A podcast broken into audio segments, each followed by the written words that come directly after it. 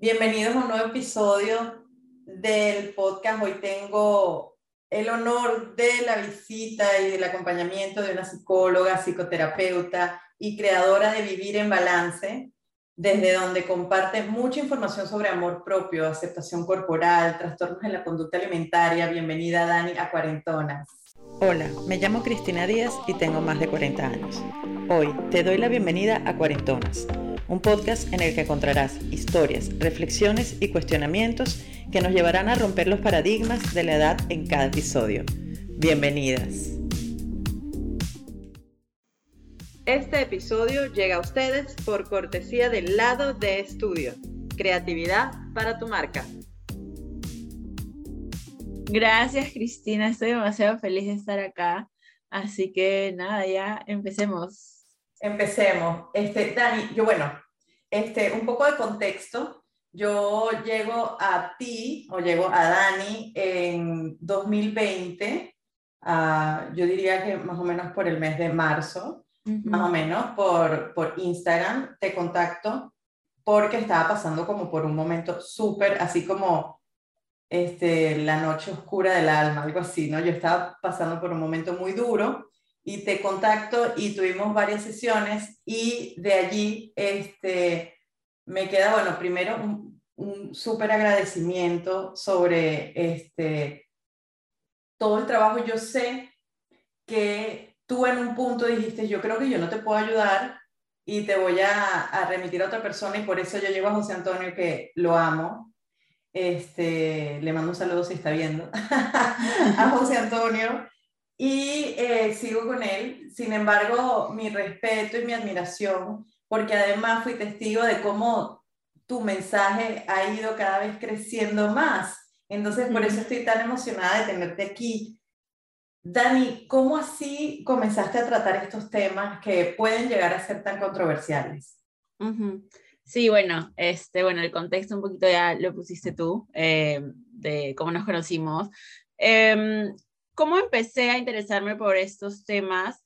Eh, porque en realidad yo eh, también, como en algún momento tuve un trastorno alimenticio, entonces como por ahí yo me fui recuperando en verdad sola, em, es decir, sin ayuda profesional, no, tal vez no sola, pero sin ayuda profesional. Em, y estaba en un punto de la recuperación de mi trastorno alimenticio en el que sentía que había avanzado, pero algo me decía que no era del todo así, porque aún tenía como muchos miedos y muchos problemas igual con mi imagen corporal.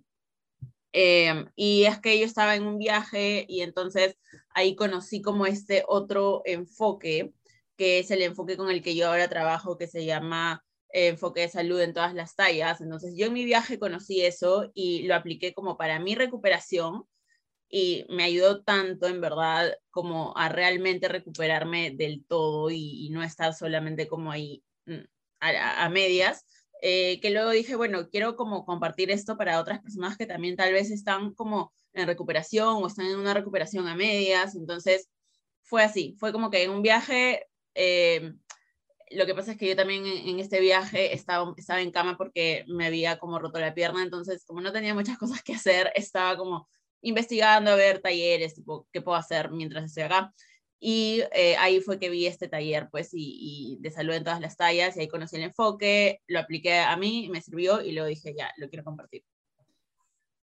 ¿Y, y de, qué tra y de qué trata el, el, enfoque de salud en todas las tallas? ¿Qué significa eso? Claro, justo lo que, lo que mencionabas hace rato, ¿no? Que es un enfoque un poco controversial, entre comillas, que para muchas personas no es lo correcto. Eh, el, el, enfoque de salud en todas las tallas básicamente lo que hace es que fomenta la salud independientemente del peso de la persona o, por ejemplo, fomenta la salud sin apuntar sobre todo a la pérdida de peso, porque creo que actualmente la salud está vista muchas veces como perder peso o ser delgado o que las personas gordas eh, tienen que bajar de peso para estar saludables o para tener un estilo de vida saludable.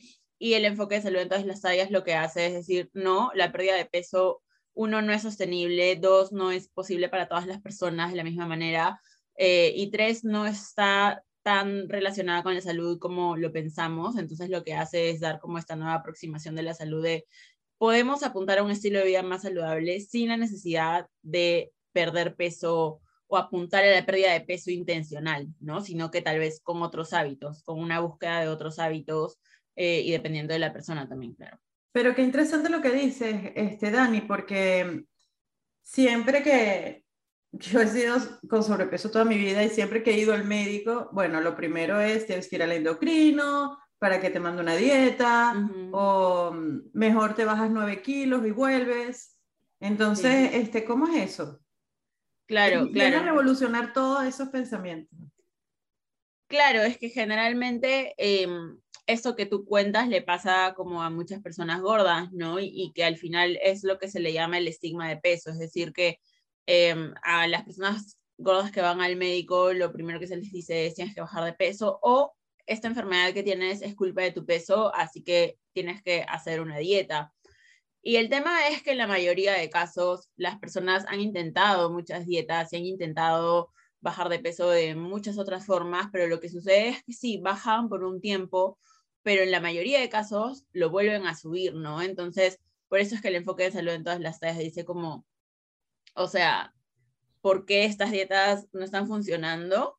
Eh, y por qué las personas, claro, viven como frustradas por bajar de peso y frustradas también como, y con mucho miedo sobre todo, con mucho miedo de qué va a pasar conmigo, o sea, el doctor me ha dicho que me va a morir, que me va a pasar algo si no bajo de peso y no logro bajar de peso, entonces las personas viven como con mucho miedo. Eh, y el enfoque de salud en todas las tallas como que busca una aproximación un poco más compasiva hacia las personas y una búsqueda de salud más compasiva en vez de como muy, como algo Culpabilizante. Y, exacto, culpabilizante y desde el miedo, ¿no? Sobre todo, porque ¿de qué sirve yo creo como buscar la salud si eso al final solo te va a llenar de miedo, de culpa, de frustración? O sea, al final, ¿qué tan saludable realmente es un estilo de vida saludable lleno de culpa, de miedo, de frustración, ¿no? Entonces es como fomentar el amor propio, que es algo que tú también, este, hablas mucho en tu cuenta de redes sociales, en Vivir en Balance. Em, ¿De qué se trata? O sea, ¿qué es el amor propio? Yo creo que actualmente el amor propio, o sea, hay como que se dice tantas cosas porque el término está como súper em, comercializado, por así decirlo, que creo que a veces se entienden cosas que terminan igual perjudicando a la persona. Mira, a mí en verdad, más que el término amor propio, me gusta mucho utilizar el término autocuidado. Porque el amor propio, ¿a qué te suena? O sea, no sé, a muchas personas les puede sonar como amarte a ti misma, ¿no?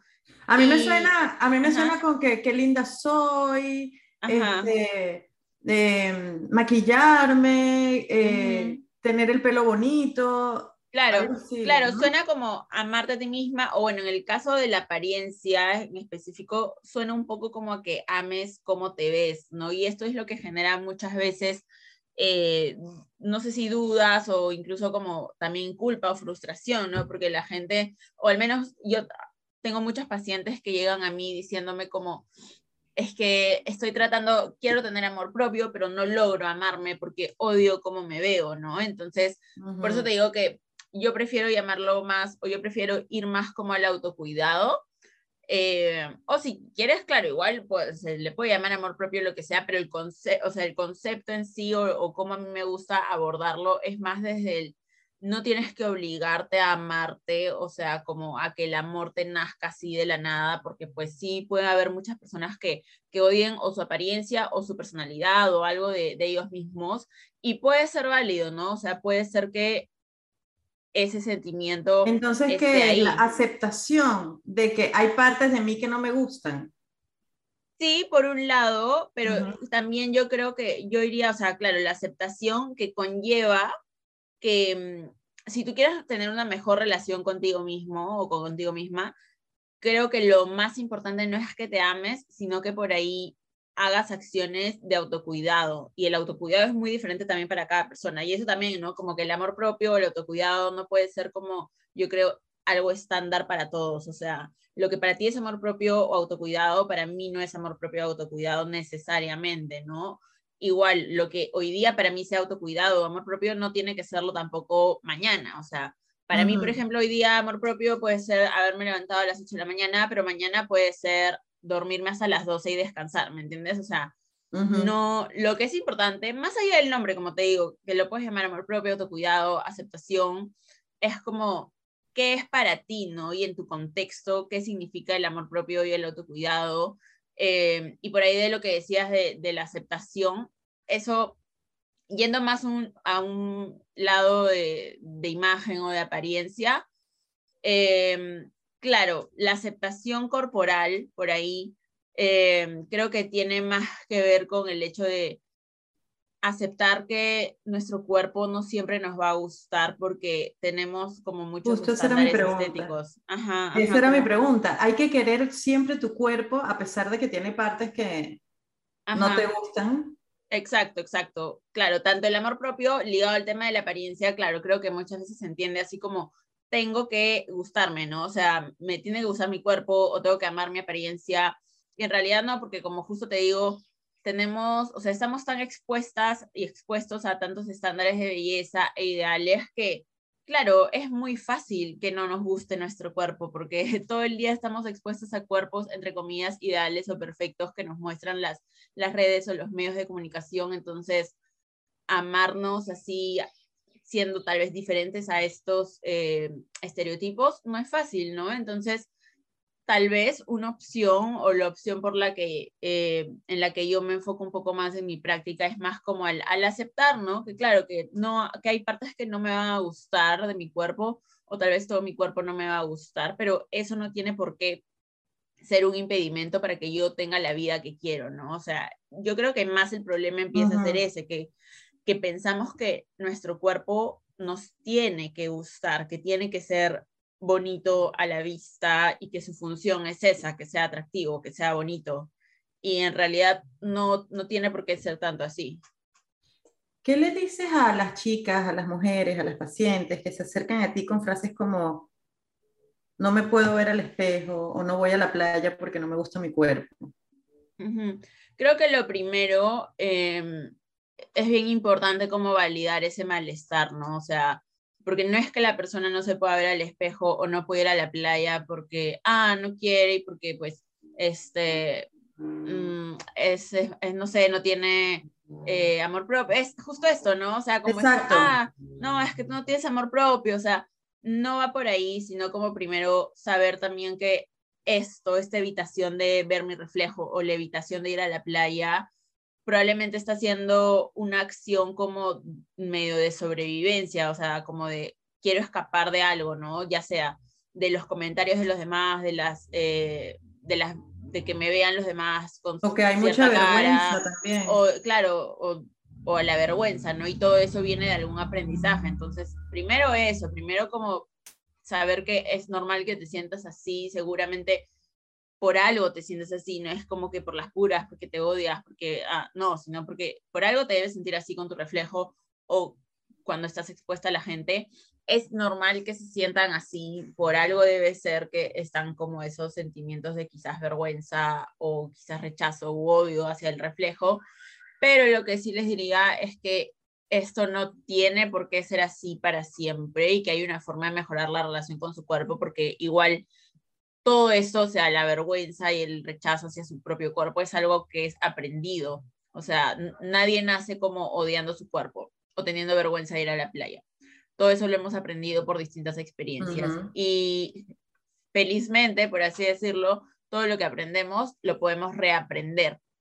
Entonces, así como hemos aprendido tal vez por muchos años a odiar nuestro cuerpo, también podemos reaprender a quizás tener una mejor relación con nuestro cuerpo, o apreciarlo de otra forma o verlo desde otra perspectiva, ¿no? Entonces, eso básicamente, como que por un lado es entender que estos sentimientos de odio y rechazo son válidos, o sea, es válido que los tengas y que odies tu cuerpo, pero que hay otra forma también eh, de relacionarte con tu cuerpo y que sí, es difícil el proceso, pero se puede como reaprender a relacionarnos con nuestro cuerpo.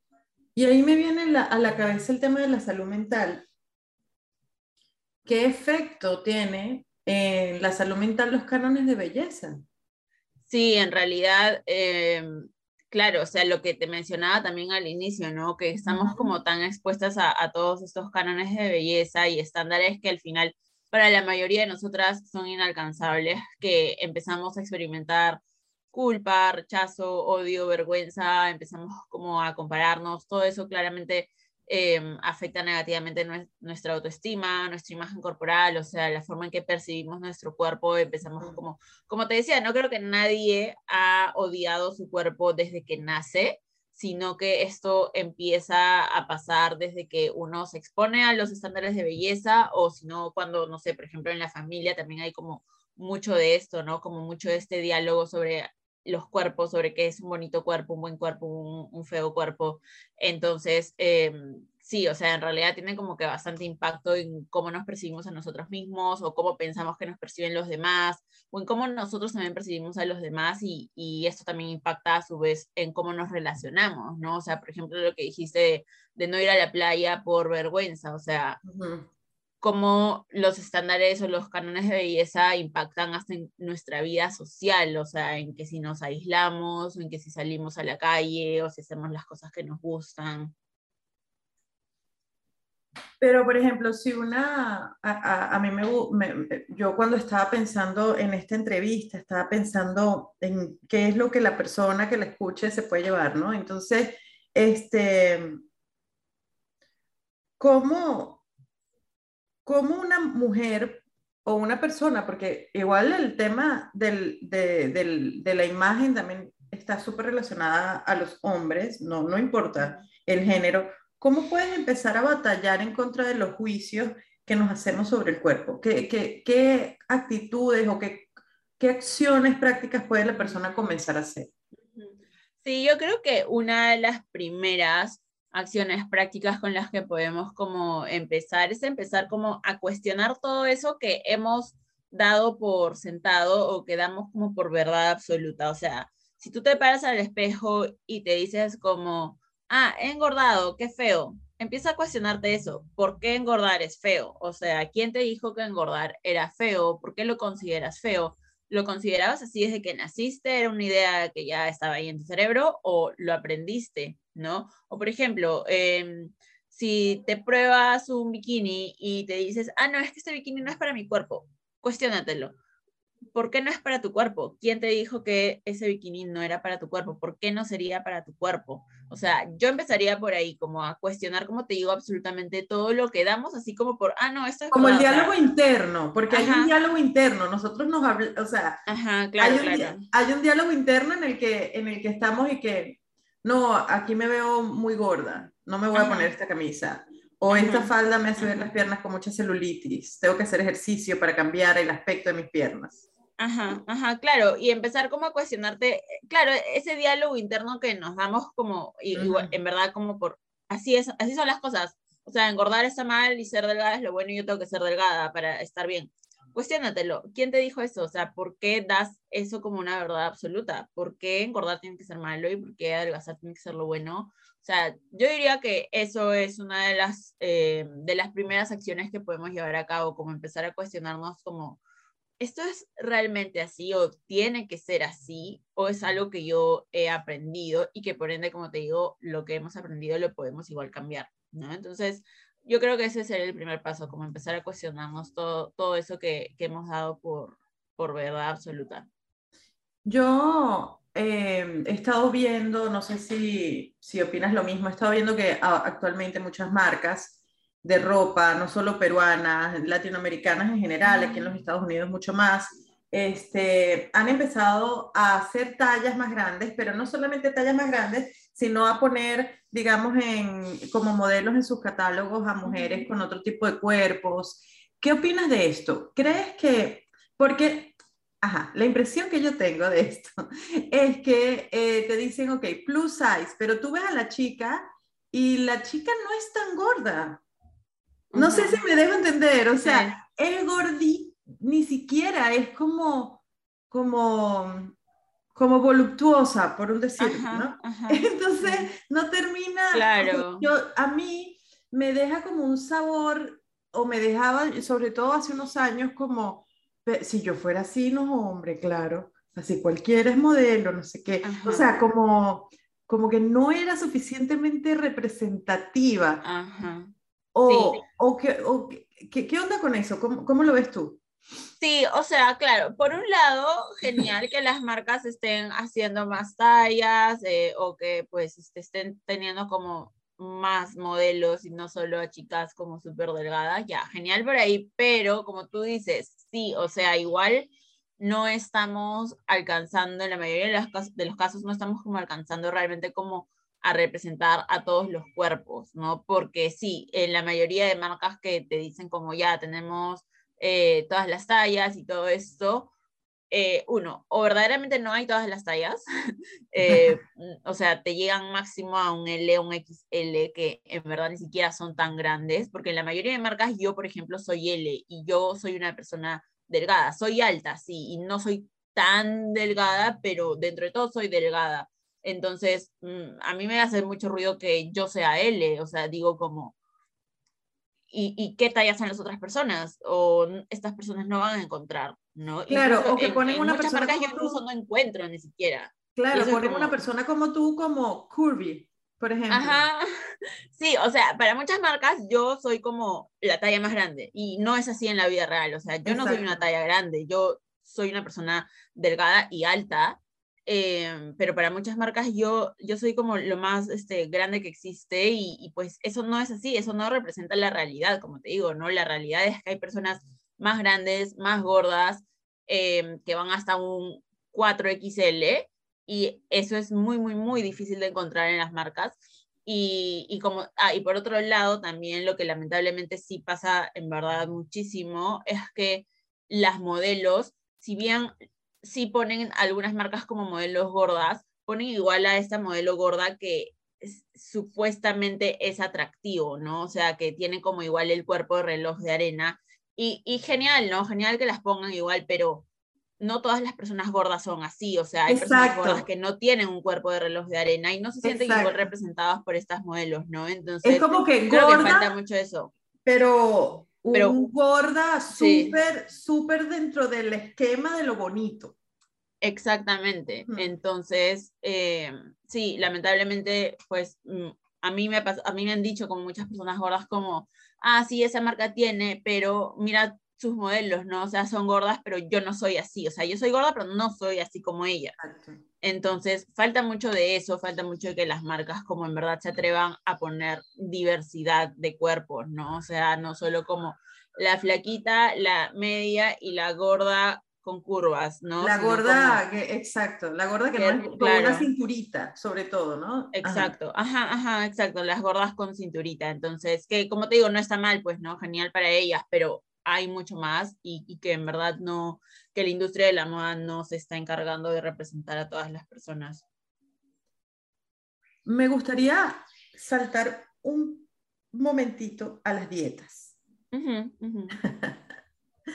yo, he, consumido mucho tu contenido, entiendo que, o sea, lo que yo he aprendido contigo, porque literal ha sido contigo, o sea, yo digo, a ver qué, está, qué, qué va a decir este Dani de esto, ¿no? Como que presto atención, eh, tienes como mucho contenido educativo, por lo menos para mí ha sido súper esclarecedor, ni siquiera te digo que aquí, así honestamente, me atrevo a decir que acepto en un 100% todo porque es muy difícil, o sea, te lo digo con el corazón en la mano, es como que es romper con tantas cosas, o sea, no, no sé cómo explicarlo, pero sí. Eh, sí. me interesa, me interesa, lo consumo. Y cuando, cuando eh, eh, tú has dicho que estudios han demostrado que las dietas 95% no funcionan, o algo así, un poco más, un poco menos, no importa, este, que existen muchos factores que determinan el tamaño del cuerpo. ¿Tú, ¿Tú, nos puedes explicar un poco más sobre eso? Porque allí es donde yo creo que la gente se enfrasca en una discusión sobre la salud. Sí, sí, pasa que, em, claro, con, con primero comenzando con lo que tú dices, ¿no? O sea que en el 95-98% eh, de casos, según estudios, las personas eh, no les funciona la dieta. Y con no funciona me refiero a que sí pueden bajar de peso, pero eventualmente vuelven a subirlo, ¿no? O sea, creo que eso a todos nos ha pasado en algún momento. O sea, hemos hecho una dieta, bajamos y algo pasa y volvemos a subir. Y lo que sucede es que nos culpamos a nosotros mismos. No es que yo es mi, me mi falta de fuerza de voluntad. No tengo fuerza de voluntad, no tengo autocontrol, o ah, no, es que me fui de viaje, ah, no, es que justo ahí conocí a mi novio y empezamos a comer un montón. Como que le ponemos toda, o sea, la culpa a nosotros mismos de por qué no estaba funcionando o no nos funcionó la dieta. Pero si eso le pasa a tal cantidad de personas, que es el 98% de personas, ¿por qué nos estamos culpando como individualmente? O sea, probablemente el producto, que es la dieta, es lo que no está siendo sostenible a largo plazo y que por ende, sí, las personas bajan, pero eventualmente lo suben, porque no está siendo sostenible la dieta, ¿no? ¿Y esto por qué? Porque el cuerpo es bien sabio, entonces tú cuando pones a tu cuerpo a dieta, el cuerpo no sabe que tú quieres ser más flaca, que no, o sea, para el cuerpo tú le estás poniendo en un estado de hambruna, porque le estás dando literalmente menos cantidad de comida de lo que necesita. Por eso es que bajas de peso, porque le das menos comida de lo que necesita. Entonces, para el cuerpo eso es un estado de hambruna, es un estado de estrés. Em, ¿Y qué pasa después? Que el cuerpo dice, ya, llega un punto en que ya no puede más y por eso a veces terminando la dieta es como que sentimos que tenemos que comernos absolutamente todo lo que no nos hemos comido durante la dieta y a veces esto se representa como con atracones, por ejemplo, o simplemente como volver a comer mucho. Em, porque el cuerpo, como te digo, es sabio y dice como, yo no quiero pasar por esto de nuevo, yo no quiero pasar por un estado de hambruna de nuevo, así que necesito como abastecerme, o sea, necesito como que municiones, porque no quiero que me pongan de nuevo en este estado de hambruna, así que necesito como abastecerme, ¿no? Entonces, ahí es que uno dice, no, es que yo después de la dieta me descontrolé, me desbandé, empecé a comer un montón, no tuve fuerza. Pero es lo normal. no, es lo normal porque tu cuerpo te está pidiendo todo eso que no le diste, porque tu cuerpo está como previniendo una dieta futura. Entonces dice como necesito energías y lo que haces, claro, es que engordas porque, como te digo, tu cuerpo dice, necesito energías extra para abastecerme y lo que hace es acumular más grasa. Y esto es lo que le llaman como el efecto rebote o el que yo-yo. después. El yo-yo, ¿no? Entonces, eso es lo que pasa con, con, las dietas de pérdida de peso, llámese plan de alimentación o, o, las dietas estas extremas, igual que algunos hacen. O sea, con cualquier... cambio de hábitos. O cambio de hábitos. Con cualquier plan que sea para adelgazar y que tú estés comiendo menos calorías de las que necesitas, tu cuerpo va a reaccionar porque tu cuerpo es sabio, entonces tu cuerpo va a reaccionar diciendo como necesito más comida. Y por eso también en las dietas uno siente más hambre, o sea, más, más, hambre que nunca, se la pasa pensando todo el día en comida, en qué voy a comer después. Y eso no debería normalizarse porque en verdad no es normal estar pensando todo el día en comida, en qué vas a comer después, en qué estás antojado de... No, o sea. Eso podría ser un síntoma de un trastorno de la conducta alimentaria. O sea, estas personas. En muchos casos sí. Constantemente. Ajá. Ajá, claro, o sea, el pensar constantemente en cuál va a ser tu siguiente comida, de hecho, es un signo de trastorno de conducta alimentaria. No quiere decir que todos, todos eh, quienes piensen mucho en comida tengan un TCA. Yo pienso mucho en comida. no, no todos, pero sí es un signo, o sea, sí es una señal de alarma, ¿no? O sea, y, y, claro, igual me refiero como a, o sea, todos pensamos en comida un poco durante el día porque es rico y porque tenemos hambre y, pues sí, pero me refiero como a estar pensando como constantemente como algo que está ahí súper presente en tu cerebro, como todo el día, estás trabajando y es comida, estás cuidando a tu perro, comida, es todo, todo comida, si no es tan una buena señal, ¿no? Este, pero bueno, volviendo un poco como el tema de, de, las dietas, ¿no? O sea, claro, no funciona, no le funciona a la mayoría de gente. Eh, pero sin embargo uno se culpa a sí mismo, ¿no? Y como tú decías, y esto es porque, claro, el tamaño del cuerpo no depende exclusivamente eh, de cuánto comas o de qué tipo de ejercicio hagas, o sea, sí impacta, no digo que no impacte el ejercicio y las comidas en, tu, en el tamaño de tu cuerpo, pero no es todo, ¿no? O sea, hay un gran componente genético, Em, para, el para determinar el tamaño de tu cuerpo. Y hay otras cosas también, como por ejemplo, no sé, eh, la salud mental, no sé, tomar medicamentos, igual eh, la zona geográfica en donde hayas nacido, o sea, hay muchos factores en, eh, que intervienen, ¿no? o tus horas de sueño, tus niveles de estrés también. Entonces, em, pensar que solo la comida y el ejercicio determina nuestro peso es falso, porque claro, así eso nos lleva luego a la creencia falsa de que las personas gordas comen mucho y no hacen ejercicio y que las personas delgadas comen normal y hacen ejercicio cuando en verdad no siempre es así. O sea, hay personas gordas y delgadas que comen mucho y hacen ejercicio y también hay personas gordas y delgadas que comen como normal y, este, y hacen ejercicio, ¿no? Entonces, no es tan así como comida, gordura, ejercicio, adelgazo. No es tan así como nos han dicho, tan determinante. ¿Cuáles pueden ser señales de, alerta de un trastorno de la conducta alimentaria? O sea, una persona que nos está escuchando y dice, wow, mm. pero si yo siempre estoy pensando en comida, ¿será que yo tengo un trastorno de la conducta alimentaria? O qué tan graves son, qué tan, qué, qué, tan comunes, este, cuáles son señales de alerta que deberíamos tomar en cuenta. Sí, eh, lamentablemente creo que, o sea, no hay como mucha información no, no útil de los trastornos de conducta alimentaria actualmente, em, ya sea en redes o en medios, igual hay muchas conductas normalizadas, ¿no? O sea, como que la gente dice, eso es normal y en realidad termina siendo una conducta de trastorno alimenticio. Entonces, algunos, algunas señales de alerta, ojo, esto no quiere decir que es determinante y que definitivamente tienes un trastorno alimenticio, o sea, los diagnósticos solo te los hacen los profesionales, Em, y como evaluando tu caso individual, pero señales de alerta pueden ser, bueno, primero esta que ya mencionamos de como pensar absolutamente todo el día en comida, em, soñar con comida muy frecuentemente, eh, ver fotos y videos de comida también como muy frecuentemente y no por un tema de como, no sé, porque siempre me dicen como, ah, pero yo estudio cocina y tengo que ver recetas. Bueno, en ese caso no, pues, pero en el caso de que no estudies cocina, que no, no necesites ver tantas recetas, realmente estar viendo recetas todo el tiempo o gente cocinando, gente comiendo, es una señal de alerta.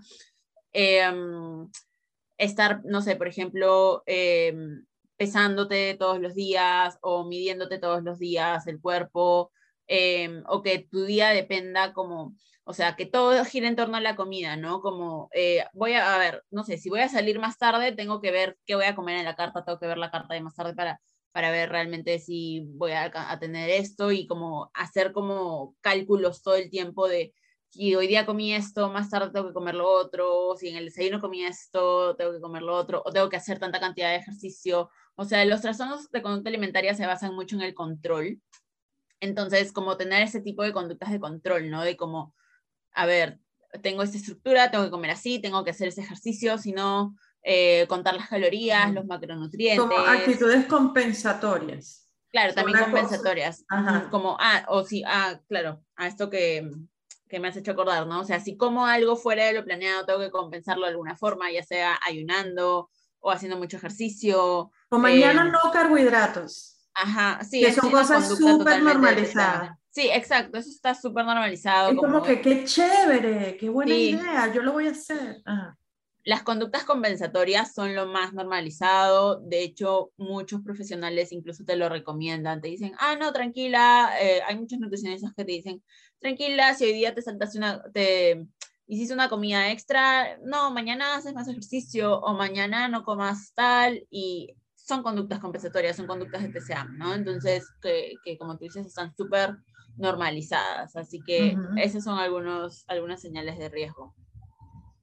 Y entre los trastornos de la conducta alimentaria hay cosas muy graves, pero hay cosas que pasan piola, como dicen en Perú, que pasan como, como, como normal, ¿no? O sea, hay cosas muy, muy graves como estas personas que se ven demasiado delgadas y que se les salen los huesos y pierden la menstruación, las mujeres, y, o sea, una, una, serie de síntomas, pero hay otras que... Sí, es que ese es el problema. Y la gente vive su vida pensando que está bien, ¿no? Exacto, es que ese es el problema de los TCA, que como no hay mucha información, se piensa que tener un trastorno alimenticio es o estar demasiado delgada y no comer absolutamente nada en todo el día, o por el otro lado, comer y vomitar. O sea, creo que esa es como la imagen en general que uno tiene de los trastornos alimenticios, cuando hay mucho más allá. O sea, la anorexia no significa no comer absolutamente nada. Puedes estar comiendo, pero cantidades muy reducidas y eso también califica como anorexia o como trastorno de conducta alimentaria. O están como por el otro lado las personas como que sí comen, e incluso comen sus cinco comidas al día y todo esto, pero cómo estás comiendo, o sea, no es solamente, no se trata de o, que, o comes o no comes, sino cómo comes, ¿no? O sea, estás comiendo con mucho control, con culpa, con, como les digo, estas, este, estos cálculos constantemente. Contando las calorías, los macros, los micros. Con, compensa, con compensación, etcétera. Ya, eso también puede calificar como un trastorno alimenticio, solo que como en la vida, este, sobre todo fitness y todo esto, eso es lo, lo normal, o sea, así, es la, así viven y ese es el estilo de vida saludable supuestamente.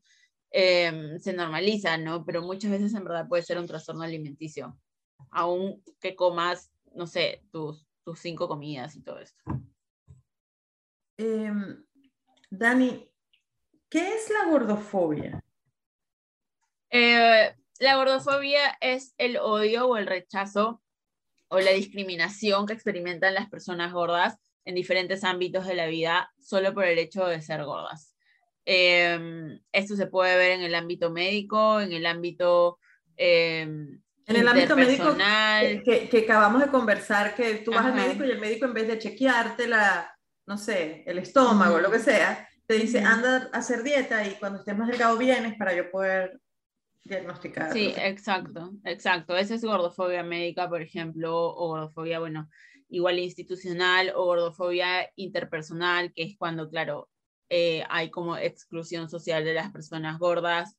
Em, entonces, sí, eso es básicamente la gordofobia. En verdad se manifiesta en muchos ámbitos, como te digo, eh, también en los medios de comunicación, en las redes sociales, en el tema de la industria de la ropa, como también habíamos hablado por ahí. Sí, o sea, por ejemplo, una persona gorda que va a buscar trabajo se ve en desventaja, ¿no?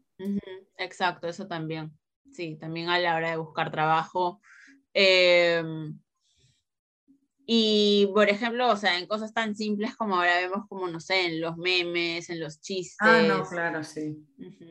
sí. sí. Sí, sí, Hay mucho en redes sociales, incluso películas. Yo creo que eso, eso ha bajado. O sea, honestamente, em, digamos que hace 15 eh, años, ponte, este, podías ver una película, no sé, donde el tema del chiste principal era que la persona era súper gorda y eso ya en sí mismo era algo asqueroso, este, pero eh, te hacía cagarte de risa. este, o sea, era todo como en torno a la burla de, y, y, cochino, o sea, sucio, una persona sucia, una persona incluso floja. Entonces hay mucho, pero, pero siento que actualmente hay como más Quizás es más sutil. Respeto, puede ser. Quizás es más sutil, pero aún existe. Pero es más sutil, sí. Ok, ok. ¿Cómo ha sido para ti, Dani, hablar de gordofobia en redes sociales actualmente? O sea, yo siento que no debe ser fácil para ti. A mí me encanta tu contenido y sigo, o sea, soy tu fan y no me canso de decirlo, ¿verdad? Este, pero eh, cuando, cuando estás en, haciendo eh, todo este contenido que tú haces es muy divertido, es muy juvenil, mezclas con reggaetón, todo, pero hay mucha información que puede retar mucho las creencias que tienen las personas. ¿Cómo se para ti eso? Sí, o sea, no, claro, no es fácil como ir un poco en contra de lo que está establecido y lo que se toma como verdad absoluta. Em, pero es algo con lo que tal vez ya he aprendido a lidiar. Igual, em, creo que igual, al menos en la actualidad, la parte más difícil para mí al hablar de gordofobia es que en verdad mm, yo no sé, o sea, yo como te digo, soy una persona delgada, nunca he sido discriminada por mi peso. Em, entonces yo no sé realmente la experiencia de, las personas gordas, ¿no? Em, entonces, de hecho, por eso es que yo también eh, a lo que lo que trato de hacer es como leer e informarme mucho de personas gordas, ¿no? De hecho, al final del, del, podcast me gustaría dejarte como algunas cuentas de personas gordas y activistas gordas para que tal vez la gente que se quiere informar más de gordofobia, yo les diría que vayan más a esas cuentas que a la mía, porque yo te puedo decir algunos, algunos conceptos y todo eso desde lo que igual, claro, estudio para ejercer en mi carrera, que sí es importante saberlo como terapeuta de trastornos alimenticios, pero em, al fin y al cabo, quienes más van a saber y más se van a poder hablar de verdadera gordofobia son las personas que lo han sufrido realmente en carne propia. Entonces, eh, nada, por eso al final, pues sería chévere que te voy a pasar estas cuentas para que tú también los dejes a, a No, buenísimo, claro que sí. Este, Dani, ¿qué es el privilegio delgado? Lo acabas de decir. Ajá. Sí, el privilegio delgado es justamente, em, y esto es más bien justo lo que, lo que sí hay mucha confusión al respecto y cada vez que hablo de privilegio delgado es como que ah, mucha gente diciéndome, no, pero eso no existe, que yo también soy delgada y la gente también me discrimina y etcétera. Em, privilegio, para empezar, si lo tienes, no es tu culpa, no es que hayas hecho algo malo, es simplemente que tienes un derecho que no todas las personas están teniendo y solamente por el hecho de, en este caso, ser delgada, ¿no? Por ejemplo, yo soy una persona delgada. Si bien es cierto, yo no tengo como este cuerpo como ideal, no es que sea súper delgada, pero como te digo, nunca he sido discriminada por mi peso. Tal vez me han hecho comentarios, sí, me han dicho, ay Daniela, esto, esto, tu cuerpo, ¿no? Sí, pero eso no es discriminación sistemática, eso se llama violencia estética, o sea, que otro esté diciéndote cosas sobre tu cuerpo que está mal, nadie debería hacerlo, pero no es sinónimo de que esté sufriendo de violencia sistemática o de discriminación sistemática más bien. Entonces, eh, las personas con privilegio delgado, como yo, por ejemplo, mm, nunca nos han rechazado un trabajo por ser gordas, nunca em, nos han denegado la entrada a algún lugar por ser gordas, nunca nos han hecho bromas por ser gordas, nunca nos, o, bueno, por nuestro cuerpo en general, o nunca eh, no batallamos constantemente por el hecho de comprar ropa, por ejemplo. Y mira, en mi caso, como te digo, a veces igual, tipo, a mí no me queda la talla estándar, por ejemplo, ¿no? O sea, soy un poquito más grande de la talla estándar, pero tampoco es que batalle por comprar ropa, o sea, eventualmente encuentro, ¿no? Entonces, eh, o, el tema de la yo sé de lo que hablas porque yo pasé muchos años que no conseguía ropa cuando me mudé a Perú, cuando me mudé a Perú, porque en Venezuela había este, un, un par de tiendas y, y, si tenía un matrimonio, también había una tienda de vestidos, o sea, no era que había variedad, pero, pero sabía dónde ir. Pero cuando llegué a Perú, que yo era una talla de ropa, o sea, como 18 puede ser, 20, por ahí, este, no, no conseguía. Claro, claro, y además... y era muy costoso. O sea, yo siempre decía, wow, los flacos, por ejemplo, pueden Exacto, comprarse en el mercado la ropa de moda súper económica. Y te lo digo no porque yo lo vi, te lo digo porque yo lo viví. O sea, yo decía, wow, esta persona X es flaca, puede con X cantidad de dinero, que si 50 soles o X con 20 dólares se compra una ropa y yo tengo que gastar 150 Exacto. claro, porque no se trata solamente de que haya tiendas, porque seguro, o sea, de que encuentras, encuentras, pero el tema es que, o sea, lo ideal es que todos encontremos al mismo precio y que todas, o sea, que sea igual de accesible para todas y que no tengamos que, o que no tengan que estar como buscando como si fuera qué, ¿no? Sino que encontremos como fácilmente. Normal. Exacto. Exacto. O, bueno, volviendo un poco a lo del privilegio delgado, un poco este, el tema de la salud sobre todo, o sea, si yo voy al médico, lo que el médico me dice es como, ya, a ver, ¿qué síntomas tienes? Ya, a ver, te voy a recetar esto, tu tratamiento, listo. En cambio, las personas gordas van al médico, como decíamos al inicio, van al médico y lo primero que le dicen es que estás gorda, así que tienes que bajar de peso. Y muchas veces incluso ni siquiera les dan tratamiento y les dicen, vuelve cuando bajas de peso, lo cual es sumamente negligente. O sea, si un paciente va a tu consulta no es para que lo culpes, no es para que eh, le digas vuelve en otro momento, es para que le des una solución o un tratamiento en ese momento que está teniendo el malestar. Pero lamentablemente, y bueno, esto eh, las personas delgadas no nos pasa, o sea, las personas delgadas vamos, nos dan nuestro tratamiento y punto, ¿no?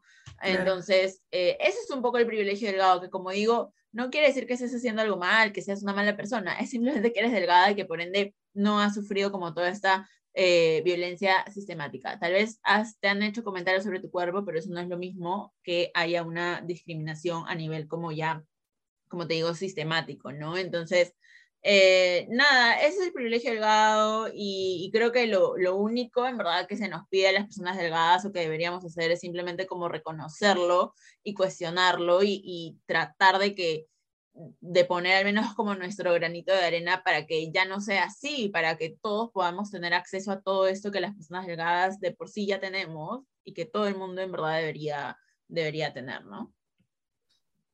Eh, me, acaba de, venir a la cabeza y me conmoví un recuerdo cuando yo estaba casada, yo estuve una época buscando bebé, estaba bastante eh, gorda y este, fui a donde una ginecóloga y mujer para esto y me miró, no me, no me chequeó.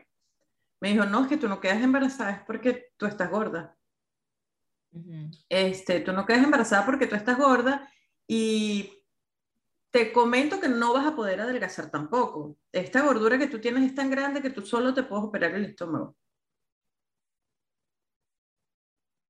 Y yo me acuerdo que igual ella me dijo, bueno, desvístete para chequearte.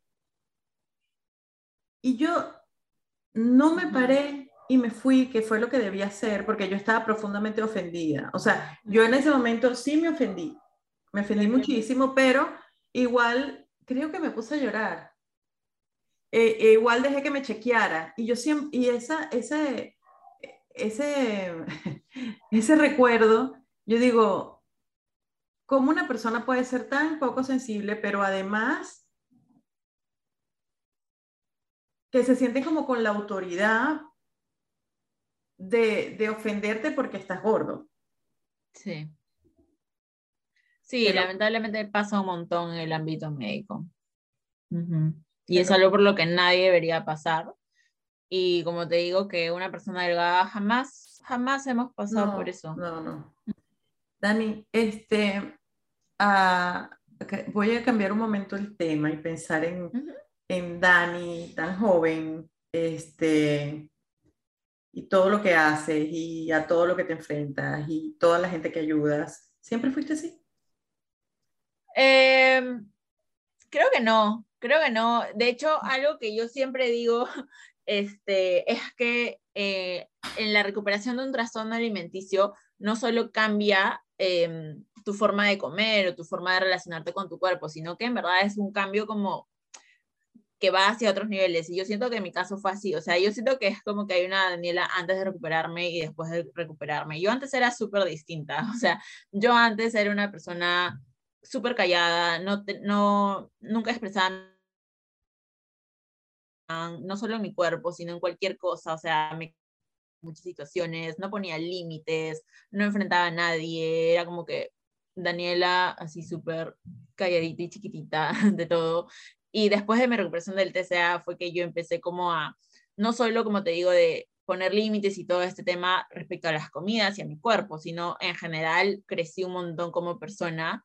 Y, bueno, a partir de ahí también igual nació un poco mi interés como por tratar estos temas y bueno, eh, poner tal vez mi granito de arena en ayudar a, algunas personas, ¿no? Este, entonces, no, creo que no siempre fue así. Eh, siento que yo tuve como que un cambio total de 180 grados después de la recuperación de mi TCA. Yo antes era como súper así calladita y no decía nada de lo que pensaba ni nada. Ahora es como si hubieras descubierto la verdad y quieres compartírsela al mundo. Sí, algo así, ajá. No sé mm. si tanto la verdad, pero al menos como una forma diferente de, vivir que, y, y, que no, o sea, diferente a esto que nos han enseñado que tenemos que estar como pendientes de lo que comemos y de lo que el resto piense y de que mi cuerpo y esto, ¿no? No sé si es la verdad, pero es una forma diferente y que a mí me, me hace mucho más sentido. Como, como, o sea, como tips, ¿verdad? Me quedo con la compasión, con el cuestionar el diálogo interno constantemente, tipo, este, pero ¿por qué eh, ser rubio es mejor que no que ser moreno? ¿Qué sé yo, no? o sea, todo el diálogo interno sobre la estética, sobre lo que pensamos de eso. Y me quedo pensando en la injusticia que igual siempre hay como muy de raíz eh, y, en el sistema como institucionalizada, como una discriminación institucionalizada en contra de las personas con otro tipo de cuerpos. Nos quedamos con que hay que cuestionar el diálogo interno que tenemos, toda la discriminación sistemática que hay y este, tratarte con compasión todo el proceso, o sea, que puedes odiar una parte de tu cuerpo. O sea, eso no te hace una mala persona, no tienes por qué ser obligatoriamente adorable todo el tiempo, ¿verdad? Pero entonces, ¿cuál es la respuesta? O sea, ¿cómo una persona puede transitar ese camino? ¿Cómo come una persona que no, que, que no se, eh, digamos que no tiene esta disciplina de la cultura de dieta? ¿Cómo come? ¿Cómo, cómo toma? ¿Cómo se ejercita? ¿Cuál es el, el mindset? Ah, ya. Es un montón de autoconocimiento y de como prueba-error. O sea, es como claro, si ya no vas a seguir ninguna, ninguna regla, claro, ahora, ¿qué haces? ¿no? Esa es la pregunta que, que, siempre está. Y es un montón de prueba-error. Es como, a ver, ¿qué quiero hoy día? No sé, porque me han enseñado que hoy día tengo que querer una ensalada con pollo, pero ¿qué quiero? ¿no? Entonces, es bien difícil, en verdad, es todo un proceso de autoconocimiento y es como ir probando. A ver, hoy día, no sé, ¿qué tal si me como una pasta? ¿O qué tal si me como una hamburguesa o un sándwich de pollo? O comida marina, no sé, ir probando qué quiero, qué me gusta, eh, estar bien atenta como a, a, ese momento de comer, ¿no? De, mm, a ver, ¿a qué sabe esto? O sea, ¿es algo que me gusta, me disgusta, eh, me satisface o tal vez no me satisface, me llena o tal vez no me llena? Eso por el lado de la comida, por el lado de la actividad física, igual, ¿no? O sea, a ver, quiero, primero, ¿quiero moverme hoy día? O sea, ¿quiero mover mi cuerpo hoy día? Tal vez sí o tal vez me quiero quedar en mi cama. Si es que sí, bueno, a ver, ¿qué me gusta? No sé, me gustan las actividades como em, con mucho ejercicio este, como de cardio, o me gusta más los ejercicios de fuerza, o me gusta más como un deporte, no sé, como una pelota. Es como un montón de ir probando, ¿no? A ver, hoy día voy a bailar, mañana a ver, voy a correr, pasado voy a jugar volei, a ver qué me gusta más, qué me va eh, llenando más. Em, y así, yo creo que es un montón de prueba-error. Eh, porque claro, si toda la vida has estado acostumbrada a que te digan cómo mover tu cuerpo y qué cosas comer, claramente no es fácil eh, empezar a hacerlo, ¿no? Entonces, y también prueba error. El ejercicio lo haces siempre. Yo me acuerdo que yo empecé a hacer CrossFit y en ese momento la gente me decía, ay, te ves muy bien, te ves mejor. Es como si fuese que voy a hacer ejercicio para cambiar mi cuerpo, no voy a hacer ejercicio porque me divierte esta actividad. Claro, claro, y eso al final igual termina siendo como no sostenible, o sea, si lo haces como para cambiar tu cuerpo, el día que tú veas que el ejercicio ya no está cambiando tu cuerpo, ya no vas a tener ganas de hacerlo. Eh, y te vas a meter igual en este ciclo como de frustración y de, ay, no tengo fuerza de voluntad. Em, entonces, bueno, nada, eso igual, claro, como es un proceso bien difícil, muchas personas sí lo pueden llevar solas, pero hay otras personas que se les hace como súper complicado, entonces si necesitan ahí como ayuda profesional, sería eh, ideal que tengan un acompañamiento psicoterapéutico y o nutricional, ¿no? O sea, en el equipo de Vivir en Balance tenemos, bueno, yo soy psicóloga y psicoterapeuta, hay dos más, dos psicólogas más, y hay tres nutricionistas, que eso es justo lo que hacemos, acompañamos a las personas que ya no quieren vivir en un mundo de dietas y de obligación de comer esto, de hacer ese ejercicio y quieren tener una vida más con sentido para ellos mismos y para cuidarse a ellos mismos, pero sin tantas, sin reglas en realidad. Eh, y bueno, eso es lo que hacemos en el equipo, ¿no? Y si quieren, pueden ahí acudir a nosotros y los vamos a acompañar. Me encanta, Dani. La última pregunta es, si tuvieras aquí enfrente de ti a Dani con TCA, ¿qué le dirías? Ah, creo que demasiadas cosas, pero una de ellas sería como que en verdad, por las puras, todo lo que estoy haciendo, en verdad, o sea, que en verdad todo eso, o sea, que en verdad hay más vida, que hay más vida y que va a encontrar muchas cosas que, que le gusten que la llenen de, de, vida y de energía y de salud. Em, y que no tiene por qué tener ningún cuerpo perfecto para tener éxito en, la, en las cosas que quiere en la vida. Muchas gracias, Dani. Este, sé que ibas a compartirnos unas cuentas de, de mujeres que pueden dar mejor información sobre lo que es la gordofobia. Yo les voy a dejar también etiquetadas en, el, en, la parte sí, porfa, te las paso por escrito y las, y las pones abajo. Ok, las compartimos entonces así son varias. en el texto. Muchas gracias, Dani, por tu tiempo. Te mando un abrazo y bueno, muchas gracias por, por este espacio. A, a mí me, me llenó mucho y estoy muy emocionada de tenerte. Gracias a ti, un abrazote y espero que salga para verlo.